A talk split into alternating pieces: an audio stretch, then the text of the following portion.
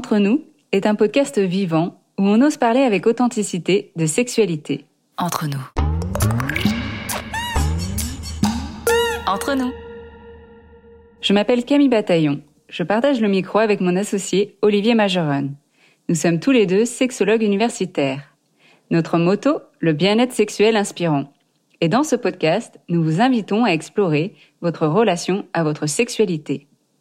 Olivier et moi-même sommes ravis de vous retrouver pour cet épisode 15 de la saison 3. Nous partagerons le micro avec notre productrice Camille Rimbaud, qui va venir alimenter les échanges par son regard extérieur à la pratique de sexologue. Alors aujourd'hui, nous avons le plaisir de recevoir Margot Fried-Filosia pour cet épisode 15. Olivier et moi la connaissons déjà bien, nous connaissons son merveilleux travail professionnel. Margot, est-ce que tu peux te présenter pour les auditeurs auditrices qui ne te connaissent pas encore? Alors oui, bien sûr. Bonjour Camille, Olivier et Camille et tous les auditeurs. Je m'appelle Margot Friedfiliosa. Je suis sexothérapeute et j'interviens dans les collèges et lycées sur le sujet aussi de l'éducation sexuelle et affective. J'ai écrit un livre qui s'appelle Sexpérience pour les ados en particulier. Mais je travaille aussi avec les adultes en consultation pour les couples ou les individus. Super. Alors Margot, il y a un sujet qui te tient à cœur euh, et que tu aimerais aborder dans ce podcast. Est-ce que tu peux nous en dire plus? Le sujet qui me tient à cœur, c'est les disputes. Et c'est qu'est-ce qu'on fait quand rien ne va plus et que juste on en a marre de l'autre? Parce que très souvent, quand je reçois des gens en consultation, c'est ah il fait ci, il fait ça, on se dispute, on n'arrive pas à résoudre les choses. Et j'aimerais bien vous amener aujourd'hui une approche un peu particulière, un peu différente à la résolution de conflits. Génial. Alors tu parlais de trois clés justement euh, pour résoudre les conflits. Alors ben on t'écoute, on est tout ouillis. Trois clés, c'est surtout trois choses à comprendre. En fait, la première chose, souvent on dit que les gens ne savent pas parler, écouter, qu'on n'a pas les compétences, qu'on ne sait pas trop comment faire, et que c'est vraiment ça qui pose problème. Et en partie, je suis d'accord on manque de compétences relationnelles, sociales, émotionnelles, sexuelles pour exprimer ce qui se passe en nous et ce qu'on voudrait. Mais, en vrai de vrai, au fond du fond, je pense que c'est pas un problème de compétence, c'est un problème de désir. Je pense que c'est pas qu'on ne sait pas parler, écouter, communiquer. Je pense que ce n'est qu'on n'a pas envie. Parce que c'est tellement plus facile d'avoir raison et donc de ne pas dénouer tout ça. On choisit d'avoir raison plutôt que d'écouter, de parler, de communiquer. Je pense par exemple à un couple que j'ai reçu où euh, la femme avait vraiment jamais l'impression que son mari l'écoutait. Et euh, son mari, lui, avait l'impression qu'il faisait tout pour l'écouter tout le temps et que tout allait bien. Et du coup, elle lui dit Tu ne m'écoutes pas. Et lui lui dit C'est pas vrai. Je t'écoute. Ah oui, mais il vient de se passer quoi là à l'instant? Bah, En fait, il n'a pas écouté, il n'a pas communiqué, mais surtout parce qu'il n'a pas eu envie.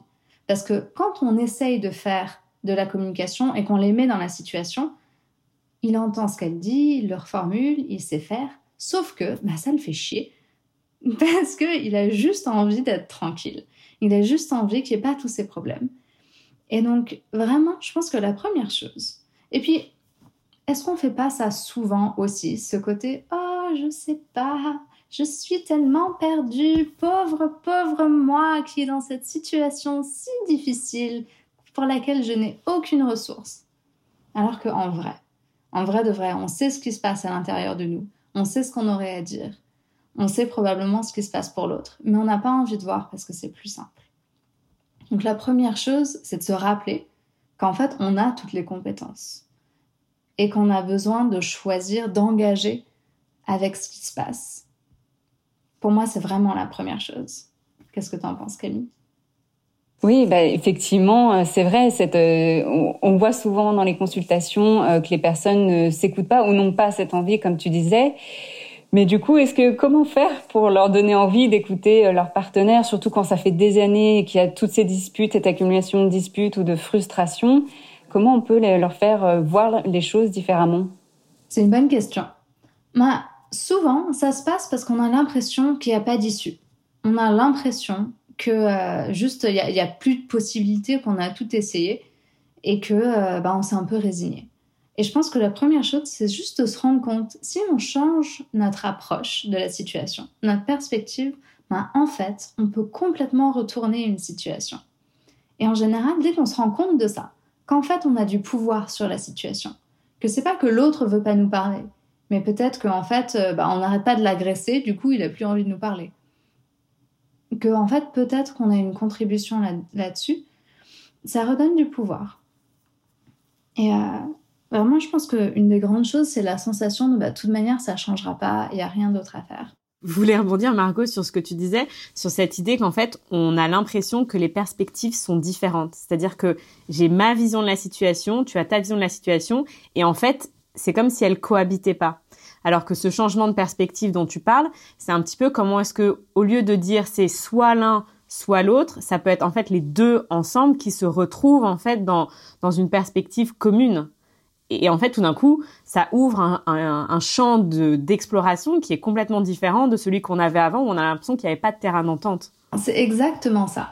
Et ce qui est intéressant, c'est que, en fait, souvent, bah, on a envie que ça soit notre perspective qui soit entendue d'abord. Et on le fait tous, on est humain. Même moi, je le fais parfois où j'ai juste avec mon compagnon, j'ai besoin qu'il comprenne avant que moi, je m'autorise à le comprendre lui. Et on est juste humain. Mais quand on fait ça, on bloque la communication. Et je pense que la deuxième clé que je voulais vous offrir, c'est quand l'autre nous parle, avant de dire son propre point de vue, avant de se défendre, avant d'essayer d'expliquer à l'autre que, euh, que si et que non. Par exemple, euh, mon compagnon me dit quelque chose, ma première réaction, ça va être Ah, mais non, c'est pas vrai, t'as pas vu la dernière fois, tu me reproches ça, mais moi je l'ai fait. C'est instinctif, on a juste envie de se défendre. Quand il y a une reproche ou une critique ou une demande qui arrive, ça active notre système de stress dans le cerveau. Hop, on se met en mode défense. Mais du coup, si on est en mode défense, à votre avis, quel est le pourcentage de chances qu'on réussisse cette dispute euh, sans justement que ça parte à la dispute et qu'on puisse s'entendre? Ah bah, pas très très haute en vrai. Oui, justement, quand il y a quand il y a défense, alors je me demande hein, peut-être la, manière d'être dans la sur la défensive, c'est peut-être de reprendre pouvoir sur quelque chose. Mais effectivement, si on est sur la défensive, bah, l'autre personne peut juste seulement attaquer. Donc on est dans une sorte de combat plutôt que dans une communication, un échange. Exactement. Et du coup, on est sur la défensive, on n'écoute pas l'autre. Et en plus, du coup, l'autre bah, va s'énerver et on va dire ah tu vois tu t'énerves tout le temps. Ah bah oui, mais on l'a pas écouté. Donc vraiment la deuxième clé, c'est-à-dire que si on accepte la première clé et que euh, on a les compétences, on a juste besoin de choisir, d'être présent à cette conversation et de vraiment écouter, de mettre un peu son ego de côté. Bah, quand l'autre vient vers nous avec quelque chose, d'abord, oh, t'as l'impression que je t'aime pas. Qu'est-ce qui te donne l'impression que je t'aime pas? Plutôt que de dire mais non, c'est pas vrai, je t'aime, bien sûr. Parce que là, bah, on invalide l'autre. Pareil, si, la reproche, c'est tu m'écoutes jamais. Si on dit bien sûr que je t'écoute, bah, on vient de pas l'écouter. La réponse à tu m'écoutes jamais, c'est qu'est-ce qui te donne l'impression que je t'écoute jamais? Pourquoi est-ce que tu penses ça? Et donc, c'est d'être dans la curiosité, alors que l'autre l'autre personne soit dans la curiosité, et essaye de comprendre le point de vue de l'autre personne, c'est ça? C'est ça, exactement. On est dans la curiosité et on cherche à comprendre. On cherche réellement à comprendre, pas à trouver la vérité. Parce qu'en vrai, la vérité, on s'en fout, on s'en contrefiche. C'est pas ça qui va nous apporter du bien-être. Et une espèce de, de connexion, en fait. La vérité, bah, ça sert dans les tribunaux de loi, mais pas ici. Dans l'amour, c'est pas la vérité qui prime, c'est ce, c'est le ressenti. C'est qu'est-ce qui est vrai, qu'est-ce qui est vrai pour moi et qu'est-ce que je peux partager. De quoi est-ce que j'ai besoin que l'autre comprenne? Du coup, euh, vraiment, on écoute. On écoute sans se mettre sur la défensive. Moi, j'aime bien imaginer quand quelqu'un me dit des choses que je crois qui sont fausses sur moi ou qui sont blessantes, j'imagine que j'ai un petit bol devant moi. Et, euh, et toutes ces choses-là, je les reçois dans ce petit bol. Je les prends pas en plein cœur. Je les reçois dans ce petit bol et je les tiens et je les regarde avec amour. Et comme ça, je peux répondre à la personne. Ah, tu me dis que je t'ai blessé, que j'ai fait toutes ces choses horribles. Ok, dans mon petit bol. Waouh, il doit vraiment être en train de souffrir. Qu'est-ce qui se passe pour lui? Si j'ai pas besoin de défendre que je suis une bonne personne, je peux être dans l'écoute et dans la communication. Et une fois que l'autre personne se sent entendue, ah, on peut respirer. Et là, du coup, je peux lui dire, bah, pour moi, ce qui s'est passé, c'est ci et ça. Mais si on essaye de faire le pour moi ce qui s'est passé, au début de la conversation, c'est juste foiré parce que du coup, on est à opinion contre opinion. On n'est pas dans un, quelque chose qui est intime. Et donc, du coup, c'est d'avoir un peu cette, euh, ce recul en fait sur euh, ce qui est en train de se passer là avec l'histoire du, petit bol j'aime beaucoup et pour les personnes qui justement euh, partent directement sur l'émotionnel parce que ça peut être dur on peut savoir toutes ces choses là mais des fois l'émotion elle est trop forte. Et quels seraient euh, les conseils le conseil que tu donnerais pour ces personnes là pour justement apaiser l'émotion quand elle est trop forte? Est-ce que tu as un exemple c'est-à-dire? Je sais pas, par exemple, quand tu, tu parlais de, de, par exemple, il y a des choses qui viennent te, te blesser, quelque chose que voilà ton compagnon, ta compagne vient de te dire, et tu sais que tu devrais être dans l'écoute, la curiosité, mais ça t'a tellement blessé que que t'es obligé de, ou tu, tu pars en sanglots, t'es obligé de crier, de hurler, alors que tu sais que tu devrais utiliser ce petit bol. Est-ce qu'il y a des étapes entre pour des personnes pour qui c'est un peu difficile? Je pense vraiment que c'est une question de choix. Et je pense pas que l'idée c'est de de ne rien ressentir et de se concentrer sur l'autre. On peut dire Ah, ça m'attriste vraiment que tu penses ça. Qu'est-ce qui fait que tu penses ça? On a le droit d'avoir des émotions. Par contre, bah, la question c'est est-ce qu'on veut se centrer sur soi et, euh, et, partir dans toute cette crise émotionnelle, tout ça? Parfois c'est nécessaire. Hein. Parfois c'est nécessaire. Mais si là, ce qu'on veut, c'est de résoudre le nœud de la dispute. Bah, on a besoin de pouvoir rester un peu présent à soi. Parfois, on a besoin de pouvoir pleurer et d'exprimer et de crier. Et parfois, on fait ça pour fuir un petit peu. Parce que rester présent avec la sensation de l'intensité de ce qui se passe, eh ben, c'est dur. Eh ben, ça fait vachement peur. Et du coup, bah, c'est plus facile de partir en sanglots que de dire, que de un peu s'aligner à l'intérieur de soi-même et dire, OK, cette fois, on va au bout du truc. Je suis pas en train de dire qu'il faut pas pleurer. Parfois, c'est absolument ce qu'il faut faire, mais il faut aussi savoir faire l'autre, tu vois, où on est juste solide à l'intérieur de soi. Parce que sinon, bah, on se, on valdingue un peu d'un côté à l'autre sans vraiment créer cette solidité. Oui, et moi, euh, ce que j'aime beaucoup, c'est le fait d'effectivement, euh, ce sur quoi on se focalise prendre l'importance. Et donc, c'est vrai que si on, on considère qu'on en dispute, on va alimenter ce schéma de inconscient de dire qu'on est en dispute alors qu'il n'y a pas de dispute, il y a juste un désir à exprimer qui, qui souhaite émerger, d'être accueilli. Et donc quelque part, quand il y a de l'intensité, moi ce que j'aime bien, c'est qu'en fait il y a, il y a de l'énergie pour, si les deux en tout cas sont volontaires à vouloir avancer et s'écouter, il y a quelque chose à faire parce que c'est plein d'intensité, c'est un tremplin pour créer du lien, de la connexion, de l'intimité. Et euh, je fais un lien avec mes enfants par exemple, tu vois quand ils font une colère ou une dispute un peu comme ça, ils sont un peu euh, très speed, ils ont 5 et 10 ans quelque part, la, première réaction, il y a tellement d'énergie, c'est comme si quelqu'un devenait un peu inaccessible. Quoi. Par où le prendre? A, ça, ça explose un peu de partout comme ça. Et quelque part, le, ça marche à chaque fois. Il suffit d'être posé et de se dire, ah, on attend, quoi. Et on reste calme, on accueille.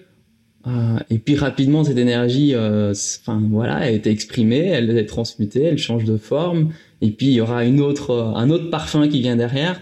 Et quand c'est vraiment posé, après, ça devient hyper simple, en fait. Et euh, moi, c'est ce côté, parfois, quand on est en dispute, on se dit, comment réagir? Il suffit parfois juste d'attendre, de se poser, d'écouter, d'être, comme tu dis, Margot, euh, davantage dans l'écoute et la curiosité, et même d'écouter jusqu'où le son, l'intonation, les mots, la tonalité du, de, de, de, de l'expression, le langage corporel, et juste être curieux de voir tout ce qui s'exprime et de voir jusqu'où ça ira quoi. Je dis ok ça va durer combien de temps? Qu'est-ce qui qu'est-ce qui va sortir d'autre? Quels sont les autres indices qui vont me être révélés? Euh, qu'est-ce qui serait important après pour la personne? Parce qu'une fois que la personne a dit tout ça je vois souvent ça avec mes enfants mais après il se passe totalement autre chose et en fait il y a un apaisement une sérénité mais cette sérénité elle commence par soi quoi. De se dire quand tu dis euh, ben voilà je suis une belle personne je suis là je, je peux accueillir j'ai le choix je peux accueillir ça sans réagir et t'attendre ce qui va ce qui va émerger après quoi je suis carrément d'accord avec tout ce que tu as dit. Sauf il y a une petite chose. Tu as dit, oui, en effet, quand les deux personnes sont d'accord pour avancer et faire le travail. Dans à peu près ces mots-là. Et c'est là où je suis pas d'accord. Je pense que souvent, on se donne cette excuse-là pour dire, ah bah, bah, en fait, toi, tu veux pas, du coup, moi, euh, du coup, moi aussi, je ferme. Et on a l'impression que ça dépend de l'autre. Et je suis vraiment euh, On, dit souvent que la responsabilité, c'est 50-50 et qu'on partage la responsabilité, que c'est chacun, son, chacun sa part de responsabilité. Et euh, je suis vraiment, vraiment pas d'accord avec cette idée-là. Je pense qu'on est à 100% responsable de la situation. Chacun. Et ça en vient à mon troisième point, justement, où c'est sa responsabilité personnelle. C'est pas 50-50. C'est jamais 50-50. On est à 100% responsable de ce qu'on crée. Et si l'autre n'a pas envie de résoudre cette dispute, de tout ça, ben en fait, on s'en fout. C'est sûr que c'est mieux quand l'autre a envie. Mais le plus important, c'est moi, à l'intérieur de moi-même. Est-ce que je suis alignée avec la manière dont j'ai envie de réagir? Ouvrir son cœur, on ne le fait pas pour l'autre. On ne le fait pas comme une récompense, on ne le fait pas pour faire plaisir. On le fait parce que nous, on est mieux et on a plus de puissance personnelle quand notre cœur est ouvert. Si on attend que l'autre fasse un, effort, eh ben on est re au premier point où bah on a choisi de pas ouvrir et de pas écouter et communiquer. Et c'est vraiment cette décision. S'il y a un message que j'ai envie de passer aujourd'hui dans ce podcast, c'est que le couple et les disputes, ben, c'est une décision.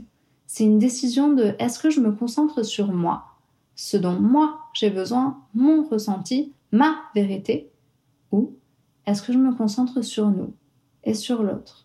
Mais pas que sur l'autre, parce que bien sûr que bah, c'est un nous, c'est un tous les deux dans le couple. Tout ça, ça s'applique bah, à toutes les disputes de couple, mais aussi à tous les problèmes de sexualité, tout ce qui peut bugger. C'est toujours euh, est-ce que je me focalise sur moi Ou est-ce que je m'oublie complètement, je me focalise sur l'autre? Non, c'est un tout. Mais je peux pas attendre que l'autre fasse un, un pas en avant ou euh, que, que ah, quand on est tous les deux sur la même longueur d'onde, alors on peut avancer. Je pense que c'est vraiment quelque chose qui vient à l'intérieur de nous. Et le, plus fou, c'est que quand on commence à changer à l'intérieur de nous et à s'ouvrir plus, à écouter, et ben d'un coup l'autre change sans même s'en rendre compte en parallèle. Parce que quand tu lances de l'agressivité à quelqu'un, et ben la personne continue avec l'agressivité. Est-ce que vous avez déjà essayé d'être méchant et agressif face à quelqu'un qui vous aime et qui vous respecte. Et qui continue à vous répondre Oui, ok, j'entends que tu es en colère contre moi. Moi, je t'aime. C'est vachement dur de rester en colère. Ça demande beaucoup, beaucoup plus d'énergie. Au bout d'un moment, la personne se calme et on peut parler. Je trouve ça super chouette parce qu'en fait, là, tu parles du couple et, des, mais c'est vrai dans toutes les relations, en fait, cette idée de d'ouverture euh, de notre cœur, d'ouverture de notre cœur à l'autre, d'ouverture de notre cœur à nous-mêmes en fait au final. Et ce que je trouvais très très beau aussi, c'est cette danse en fait où tu passes de d'être connecté à l'intérieur de toi à être connecté à l'autre, à voir la dimension du couple et que finalement quand tu parlais d'ouverture de cœur et de difficulté au début, c'est aussi toute une pratique. C'est une pratique qu'on va avoir dans nos relations de couple, c'est une pratique qu'on va avoir dans nos relations amicales, c'est une pratique qu'on va avoir dans nos relations familiales. Et je pense que, enfin, c'est des sujets qu'on a déjà abordés dans le podcast. C'est cette idée de, si on veut, par exemple, que la sexualité soit moins tabou, ben, c'est en mettant la sexualité sur la table, c'est en en parlant, c'est en, voilà, c'est en s'ouvrant à, cette discussion-là qu'on peut faire que les choses évoluent. Et donc là, c'est vraiment la fin. C'est cette idée-là de, mais si on se sent pas prêt, mais c'est pas grave. En fait, on fait un premier pas. Ça sera pas parfait. Peut-être qu'on restera fâché un petit peu de temps, et puis la deuxième fois, ça sera mieux, et la troisième fois, ça sera mieux. Et, et voilà. Enfin, peut-être du coup de voir ça comme une une exploration et pas quelque chose où tout d'un coup, en fait, on a compris en deux secondes et c'est résolu, enfin, c'est résolu, quoi. Mmh. complètement. C'est un processus. Et puis, une dispute, elle est jamais résolue. C'est, c'est toujours un cycle où, bah, il y a un truc, on a compris ce qui s'était passé, et puis il y en aura toujours une autre de dispute après. C'est un peu l'idée de bah, quand on vit avec quelqu'un, il y a forcément des moments où euh, ça nous énerve, ça nous irrite, il se passe ci, il se passe ça. On, on essaye souvent d'éviter les disputes. Et je pense pas qu'il faut éviter les disputes, je pense qu'il faut utiliser les disputes. Les disputes, en vrai, c'est juste un moment, exactement comme tu l'as dit, où on pose les choses sur la table. et c'est important de poser les choses sur la table. C'est ça qui va nous nourrir en fait. Dans les disputes, c'est vraiment juste Ah, il s'est passé un truc pour moi, il s'est passé un truc pour moi aussi. Ah, mais comment est-ce qu'on fait pour, euh, pour revenir ensemble? C'est vraiment des choses qui nous font grandir, ça nous fait prendre conscience de choses qu'on fait qui nous limitent. Oui, justement, en plus, ce qu'on voit dans les disputes, c'est qu'après, ça permet un moment de, connexion, de reconnexion. Et donc, souvent, quand tu parlais de désir, il y a peut-être en fait, à la base, avant même le conflit, il y a peut-être ce désir de, se reconnecter à l'autre. Et que comme on n'a pas les outils, qu'on n'arrive pas à exprimer ce désir en premier lieu, on utilise ce qui est un peu par défaut, du coup, la dispute pour après justement mettre les choses sur la table et euh, se reconnecter. C'est exactement ça. Au détail près que je vais reformuler, si ça t'embête pas, le on n'arrive pas à exprimer à on n'ose pas exprimer. Parce qu'en vrai, bah, quand on creuse un peu, bah, la personne, elle sait le dire. Elle a tous les mots. Je suis certaine que la majorité des personnes ont tout un dialogue écrit déjà dans leur tête, des choses qu'ils voudraient dire, quand ils s'autorisent à les penser. C'est vraiment pas une question de euh, on sait pas. C'est vraiment on a besoin d'oser. Et ça n'a pas besoin d'être parfait. On n'a pas besoin de connaître 40 000 de techniques de communication non violence, de ci, de ça, pour pouvoir dire ce qu'on a sur le cœur. Bien sûr que ça aide, ça donne de la structure, ça donne un peu plus confiance en soi. Mais à la base de la base, c'est une question d'oser. Et c'est une question de bien vouloir. Et aussi de prendre le risque. Dans la troisième, euh, le troisième point dont j'ai un petit peu parlé, c'est euh, c'est sa responsabilité. Mais dans sa responsabilité, il y a aussi bien vouloir sentir qu'on a eu un impact sur l'autre. Et ça, ça veut dire sentir les endroits où, bah oui, en, effet, on a menti, où on n'a pas été clair, où euh, on a manipulé, où euh, on, s'est fermé et où ça a en effet blessé. Sentir, s'autoriser à sentir nos comportements qu'on trouve désagréables, qui ne nous plaisent pas, mais qu'on a tous. On a tous un moment où on n'a pas dit toute la vérité, où on a manipulé, même de manière très subtile. Où on s'est un peu éloigné, on a fermé notre cœur, euh, on n'a pas dit qu'on voulait un truc et quand on l'a pas eu, on lui en a voulu et on n'était pas contente. Et puis on lui a pas dit qu'on n'était pas contente, on l'a juste euh, engueulé pour autre chose plus tard. On fait tous des choses comme ça. Ce qui est important, c'est pas de pas les faire, c'est d'accepter qu'on a cette responsabilité d'accepter qu'on a le pouvoir de blesser autrui. Et puis d'accepter de voir les parties de nous qui sont pas forcément celles qu'on considère comme les plus belles. Pour justement ne pas essayer d'éloigner des parties de nous qui nous plaisent pas parce que finalement sinon on est dans le déni. Donc c'est. Euh, on choisit de communiquer. On choisit vraiment, sans, sans excuses, sans ah oui, mais si il faisait ça, alors peut-être. C'est non, je choisis. J'écoute et j'observe mon impact et ma responsabilité. Je voulais euh, faire un parallèle avec le podcast numéro 13 qu'on a, où on a discuté avec Maxime Labrit de tout ce qui est justement euh, les cycles masculins et, te demander en fait euh, peut-être cette idée d'apprendre à se connaître entre, enfin, dans un couple et de savoir en fonction du cycle de l'un et de l'autre, est-ce qu'il y a des moments qui sont privilégiés pour aborder peut-être les sujets qui sont un petit peu plus compliqués parce que on en discutait d'un point de vue, en sexualité, cette idée que bah on n'est pas forcément disponible au même moment entre euh, l'homme et la femme, la femme, la femme, le même, enfin voilà, juste entre deux personnes. Est-ce que tu pourrais éventuellement, enfin, qu'est-ce que tu, qu'est-ce que tu aurais envie de, de, de, de partager sur cette idée de découvrir quand est-ce que c'est peut-être le meilleur moment pour l'autre? Euh, Deux choses là-dessus. C'est une jolie question parce que c'est vrai qu'il y a plein de facteurs et de choses biologiques euh, qui se passent en nous. C'est sûr qu'en en tant que femme, bah, dans notre période folliculaire, on va avoir plus d'énergie, plus de clarté, un peu on peut dominer le monde. Et en période, période donc en fin de cycle, juste avant les règles et en période menstruelle, pendant les règles, on va se sentir beaucoup plus euh, fatigué. Et souvent, on dit, ah, on devient un peu folle pendant les règles. En vrai, c'est pas ça qui se passe. Ce qui se passe, c'est que le, taux d'estrogène diminue. L'estrogène, c'est l'hormone sociale, c'est l'hormone qui nous fait tolérer des choses. On a moins d'estrogène, du coup, on a moins de tolérance. Du coup, tous les trucs qui nous ont énervés tout au long du cycle, mais que notre corps nous a biologiquement programmés à accepter, on va un peu moins accepter. La phase lutéale, c'est une phase qui nous montre tous les trucs qui ne vont pas, qui exacerbe le, corps humain, la, nature a prévu ça. Justement, ça nous permet de réfléchir, de se tourner vers soi, tout ça. Donc oui, bien sûr, il y a le côté bah, écouter, savoir euh, prévoir euh, un peu ces conversations, savoir, euh, savoir écouter ce dont on a besoin. Mais je vais quand même revenir à mon premier point où il y a quand même une question aussi de choix. Et, et comment est-ce qu'on n'utilise pas des excuses de ah j'ai mal à la tête, du coup je peux pas aussi. C'est pareil, l'excuse de j'ai mal au crâne, je peux faire, pas faire l'amour. Bah, quand on fait l'amour, ça libère des endorphines, ça enlève le mal de crâne. Et euh, j'entends très souvent, ça me fait juste penser à, la personne qui dit bah je ferai du yoga quand je serai souple. Ouais, bah, le yoga c'est fait pour devenir souple en fait. Et c'est un peu ça que c'est que oser communiquer, que faire les choses, ça nous apporte je pense que quand on dit bah, j'attendrai le bon moment, c'est un peu une manière de se cacher. C'est quelque chose qu'on fait très souvent quand on sait qu'on n'a pas envie de faire un truc. Mais que. C'est une ligne fine. Hein. Bien sûr qu'il y a le. Bah, on va pas lui balancer tout euh, alors qu'on est en train de dîner chez ses parents.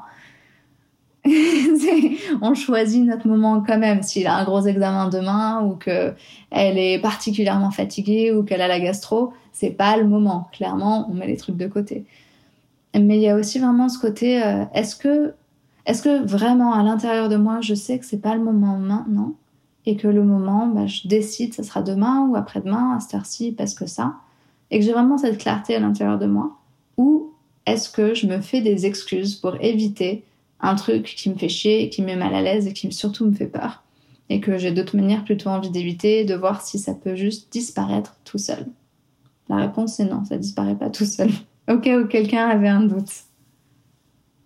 Génial. Euh, Margot, par rapport à ces trois clés, est-ce qu'il y a quelque chose euh, que tu aimerais ajouter euh, par rapport à tout ce que tu as dit qui te semble important? Tu as déjà, voilà, as déjà transmis un, message super important par rapport à la troisième clé qui est la responsabilité. On est 100% responsable de ses choix, de, ce, de ses comportements. Est-ce qu'il y a autre chose que tu aimerais transmettre aujourd'hui? Oui, carrément. C'est à cœur ouvert. C'est tout ça, ça ne marche que si on dirige nos actions, nos paroles, si elles sont pleines d'amour. L'amour, c'est pas une récompense. C'est vraiment le carburant, c'est la base de la base. Et c'est pareil quand je suis en colère contre mon partenaire et que j'ai juste pas envie de lui faire un câlin parce que euh, il le mérite pas, parce qu'il m'énerve, parce que si, parce que ça. Je rends l'amour une récompense. L'amour, c'est pas une récompense. C'est dans ce moment, je me rappelle que je l'aime. Je lui fais un câlin, je le prends dans mes bras. Je rétablis le contact. Et après, on voit pour la dispute. On voit pour le truc qui m'a blessé, qui m'a énervé. Mais d'abord, je rétablis le contact. Merci pour ça. Et, euh, et Margot, on aime bien demander aussi euh, dans ce podcast, quel est l'outil qui t'a, toi, le plus aidé dans ta vie intime? À oser demander. En fait, ça a vraiment changé ma vie quand euh, je me suis rendu compte que j'avais le droit de demander ce que je voulais dans le lit. Ça a changé ma vie parce que je pensais que j'étais quelqu'un de très affirmé qui disait les choses. Et je me suis rendu compte que j'avais juste jamais demandé d'arrêter en plein milieu quand j'avais plus envie et que l'autre n'avait pas éjaculé, joui, parce que c'est le but final de l'acte, selon ce qu'on dit dans notre société. Et euh, vraiment, s'il y a un truc, c'est d'avoir appris à parler et à dire ce que j'avais envie. Dire que je voulais arrêter, dire que je voulais faire une pause, dire que j'avais envie plus lent, plus rapide. Ça, ça a vraiment changé ma vie. Merci. Et c'est marrant justement parce qu'on se rend compte que quand on dit euh, ce qu'on a envie, bah, finalement, on a ce qu'on a envie. Donc, euh, il n'y a pas cette frustration en fait. On obtient ce qu'on demande. c'est magique. C'est si simple. Oui, et moi je suis super ravi de, de, de, ouais, de, la richesse du contenu du podcast. J'en avais déjà aucun doute à la base, mais je me dis qu'en cette période de confinement, où euh, quelque part on est tous dans des incubateurs, euh, des réacteurs accélérés, quelque part chacun à notre manière, parce que tout est un peu confiné et, il y a certainement énormément de, tensions ci et là qui vont réapparaître. Et comme tu disais, quand on accumule et qu'on dit pas ses désirs, à un moment ça explose un autre moment, décalé, dénaturé, ou c'est plus à propos, mais en tout cas à un moment ça doit sortir de toute manière, et, euh, et on le reçoit pas nécessairement en temps réel. Et je me dis que ce, le contenu du podcast, je pense qu'on peut même le réécouter en boucle quelques fois ou euh, tous les mois se le réécouter pour euh, percevoir des petites perles supplémentaires. Je pense que ça sera certainement un des podcasts qui sera euh, le plus à propos à être réécouté plusieurs fois au cours des mois et, et de se voir évoluer. Et, et merci, j'ai beaucoup de gratitude pour Margot d'avoir partagé avec autant de cœur et autant de générosité comme tu le fais avec les jeunes, tout ce savoir pour que les gens puissent vivent plus épanouis dans leurs relations à eux-mêmes et aux autres. Ben, avec grand plaisir et merci de m'avoir invité dans votre podcast. C'était une joie de partager avec vous. Bah, c'était un podcast super enrichissant. Merci Margot. Du coup, on note, euh, on note bien dans le coin de nos têtes les trois clés et, euh, et on voit comment, comment on joue avec ça euh, dans notre relation. Je vous conseille aussi le livre de Margot, Sex Experience, qui est vraiment très bien avec de belles illustrations. Euh, pour la petite histoire, moi je l'ai recommandé à la bibliothèque de ma commune et donc du coup maintenant il est dans la bibliothèque et les ados peuvent l'utiliser, le lire, le regarder. Donc donc c'est d'utilité publique. Euh, réagissez à notre podcast sur Facebook, Instagram, partagez-nous vos impressions. Euh, ce podcast vous a touché, alors nous vous invitons à prendre le temps de le diffuser autour de vous, une capture d'écran et à partager sur vos réseaux sociaux, Instagram, Facebook. Et comme vous le savez, mais on le répète à chaque fois, voilà, on a la recherche de financement pour euh, créer ces podcasts, inviter et diffuser avec générosité, plein d'amour et, et, de clés pour se sentir mieux dans cette société et avec soi-même. Donc si vous si vous avez un peu d'argent ou si vous connaissez des gens qui en ont plus et qui veulent partager, même pour un épisode ou deux, voilà, euh, mettez-nous en contact et euh, ça nous fera énormément plaisir. Notre invité de cet épisode 15, Margot Fried-Philosia, euh, au micro Camille Rimbaud et Olivier Majeron et moi-même Camille Bataillon, et avec le soutien de The Podcast Factory Org. On vous dit à très vite. Entre nous. Entre nous.